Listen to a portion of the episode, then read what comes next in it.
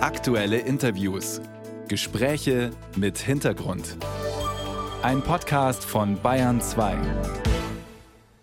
An Reisetätigkeiten lässt sich im politischen Betrieb viel ablesen, so auch in diesem Fall. Zum vierten Mal ist der deutsche Verteidigungsminister Boris Pistorius in diesem Jahr nach Litauen gereist. Heute geht es für ihn weiter nach Niger, aber in Litauen, da unterzeichnete er einen Fahrplan für die dauerhafte Stationierung der Bundeswehr.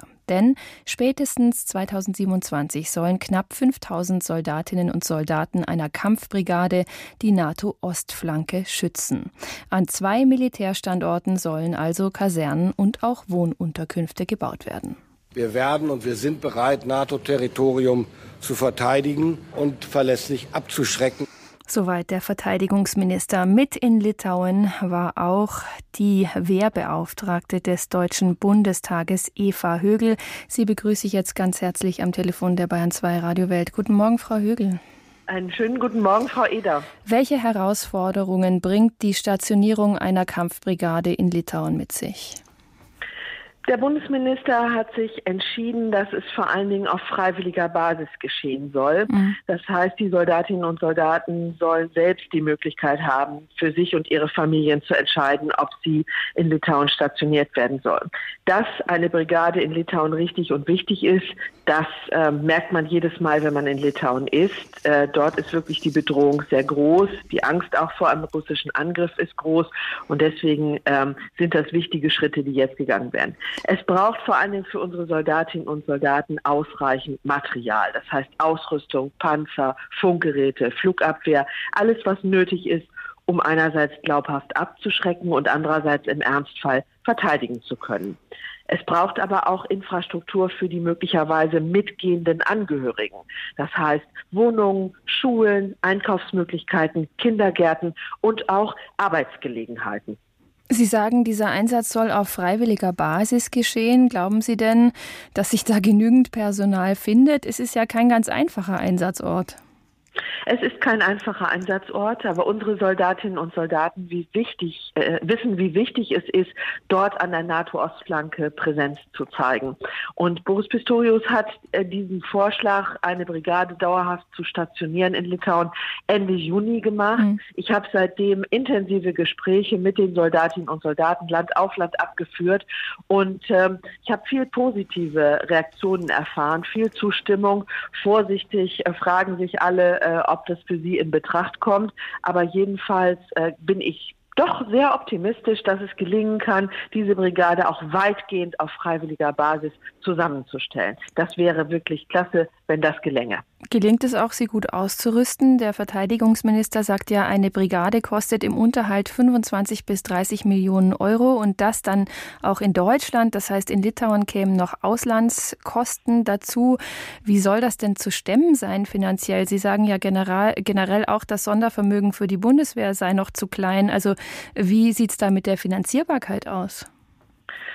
Ja, das ist ein ernstes Thema. Ähm, unsere Bundeswehr braucht viel Geld, äh, damit sie vollständig einsatzbereit ist und ihren Auftrag erfüllen kann. Und ich war jetzt gerade erst in Litauen, habe mit den Soldatinnen und Soldaten gesprochen. Dort fehlt es zum Beispiel an äh, Funkgeräten, an Flugabwehr, auch an Ausrüstung, an Ersatzteilen. Man muss also wirklich viel Geld in die Hand nehmen. Das ist bitter, aber leider notwendig, um die Bundeswehr so auszustatten und auszurüsten, dass sie ihren Auftrag wirklich wirklich auch wahrnehmen kann. Deswegen wird die Brigade in Litauen auch viel Geld kosten. Es waren mit in Litauen auch Bundestagsabgeordnete. Der Bundestag wird ja im Januar über den Haushalt 2024 auch entscheiden. Und den Abgeordneten ist sehr wohl bewusst, dass dafür auch äh, Geld für die Bundeswehr bereitgestellt werden muss. Sie waren ja in Litauen. Die baltischen Staaten fühlen sich schon lange von Russland bedroht und Militärexperten wie auch zum Beispiel Christian Mölling von der Deutschen Gesellschaft für Auswärtige Politik warnen, dass selbst wenn irgendwann der Krieg gegen die Ukraine zu Ende gehen sollte, dann bräuchte Russland womöglich nur sechs Jahre, um wieder aufzurüsten, erneut kriegsfähig zu sein. Das Land ist voll auf Krieg eingestellt. Wie groß schätzen Sie denn die reale Gefahr für die baltischen Staaten und damit jetzt auch für die deutsche Bundeswehr ein? Also ich kann ja auch nur aufnehmen, was Expertinnen und Experten sagen, die sich auskennen, welche Fähigkeiten Russland haben. Und äh, Wir gehen alle davon aus und ich übernehme diese Einschätzung auch, dass die Lage wirklich sehr ernst ist. Und man merkt das auch, wenn man im Baltikum ist und mit Verantwortlichen spricht. Wir werden wahrscheinlich alle, so bitter wie das ist, nicht wieder zurückkehren in die Zeit vor 2014. 2014 war die völkerrechtswidrige Annexion der Krim. Da haben wir wieder stärker gesetzt auf Bündnis- und Landesverteidigung, weil wir gesehen haben, dass Russland nicht nur droht, sondern es auch ernst meint.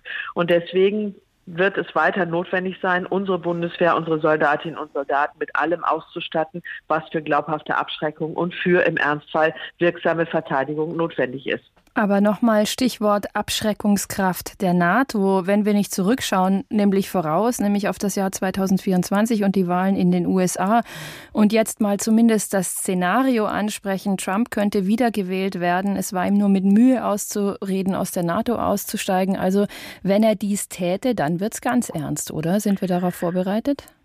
Ja, wir sind in einer ernsten Lage weltweit. Wir schauen uns ja die Entwicklung in vielen Ländern an und wir stehen in der NATO gemeinsam mit den USA und wir wissen in Europa natürlich auch ganz genau, dass wir uns ohne die USA nicht wirksam werden verteidigen können in einem Ernstfall und letztlich auch nicht glaubhaft abschrecken können. Deswegen brauchen wir die USA als Bündnispartner in der NATO. Wir brauchen aber auch eine starke Europäische Union. Und für den Fall der Fälle, dass die USA sich zurückziehen oder das, was sie bisher leisten, nicht mehr leisten wollen, wollen oder können, müssen wir in der EU stärker die eigene Verteidigungsfähigkeit auch aufbauen. Und das heißt, die EU muss auch zusammenstehen. England, also Großbritannien gehört nicht mehr zur EU, aber Großbritannien, Frankreich, ähm, alle Länder, die davon betroffen sind, müssen sich darüber Gedanken machen. Das ist der Auftrag der nächsten Zeit. Jetzt waren wir im Außen, gehen wir mal noch mal ins Inland und zu uns selbst sozusagen. Ist denn die deutsche Gesellschaft inzwischen hinreichend darauf eingestellt? Dass wir wieder verteidigungsbereit, verteidigungsfähig sein müssen. Boris Pistorius nannte das Wort kriegstüchtig. Das wollen Sie so nicht teilen. Aber wie nehmen Sie da die Einstellung der Deutschen wahr? Also das, was ich so wahrnehme, ist, dass sich seit dem 24. Februar 2022, dem schrecklichen Angriff Russlands auf die Ukraine, das Bewusstsein in der deutschen Gesellschaft deutlich verändert und auch geschärft hat, wie wichtig es ist, wieder auf Verteidigungsfähigkeit und eine wehrhafte Demokratie zu setzen und wie real auch die Gefahr eines Angriffes äh, auf NATO-Gebiet oder die Europäische Union durch Russland ist. Deswegen ähm, ist die ganze Gesellschaft gefordert, nicht nur unsere Bundeswehr, diese wehrhafte Demokratie Demokratie auch auf und auszubauen. Und ich sage das nochmal, das ist nicht nur eine Aufgabe unserer Bundeswehr. Unsere Soldatinnen und Soldaten, die machen das herausragend. Die sind hochprofessionell, ernsthaft, pflichtbewusst und sehr engagiert. Aber es ist eine Aufgabe der ganzen Gesellschaft, denn wir brauchen auch zivile Strukturen, die ähm, krisenfest sind, die resilient sind und die im Fall der Fälle auch dann wirksam zu einer wehrhaften Demokratie beitragen können. Die Brigade in Litauen soll 2025 offiziell in den Dienst ähm, gestellt werden. Die litauische Armee verfügt selbst über 15.000 Soldaten. Jetzt kommen knapp 5.000 Bundeswehrsoldaten dazu. Das ist fast so etwas wie eine kleine zweite Armee für das Land, oder? Ja, das ist so. Und die Litauer haben sich das auch so gewünscht, dass es eine massive militärische Präsenz gibt. Und das ist jetzt unsere Aufgabe an der NATO-Ostflanke. Deutschland war im Kalten Krieg die Ostflanke der NATO und dort haben die Bündnispartner deutsches Territorium ähm, hätten wirksam verteidigt und haben zu glaubhafter Abschreckung beigetragen. Und das ist jetzt eben die Aufgabe der Bündnispartner, die NATO-Ostflanke, die jetzt besteht, Polen, äh, das Baltikum, äh, Slowakei, aber auch Rumänien, das wirksam ähm, im Ernstfall zu verteidigen. Und dafür braucht es leider auch wir, wir tun uns ja alle nicht leicht damit, aber dafür braucht es leider auch diese massive Aufstockung von militärischer Präsenz sagt die Wehrbeauftragte des Deutschen Bundestages Eva Högel über die Stationierung von deutschen Soldatinnen und Soldaten an der NATO-Ostflanke. Frau Högel, danke für Ihre Zeit. Ich danke auch fürs Gespräch.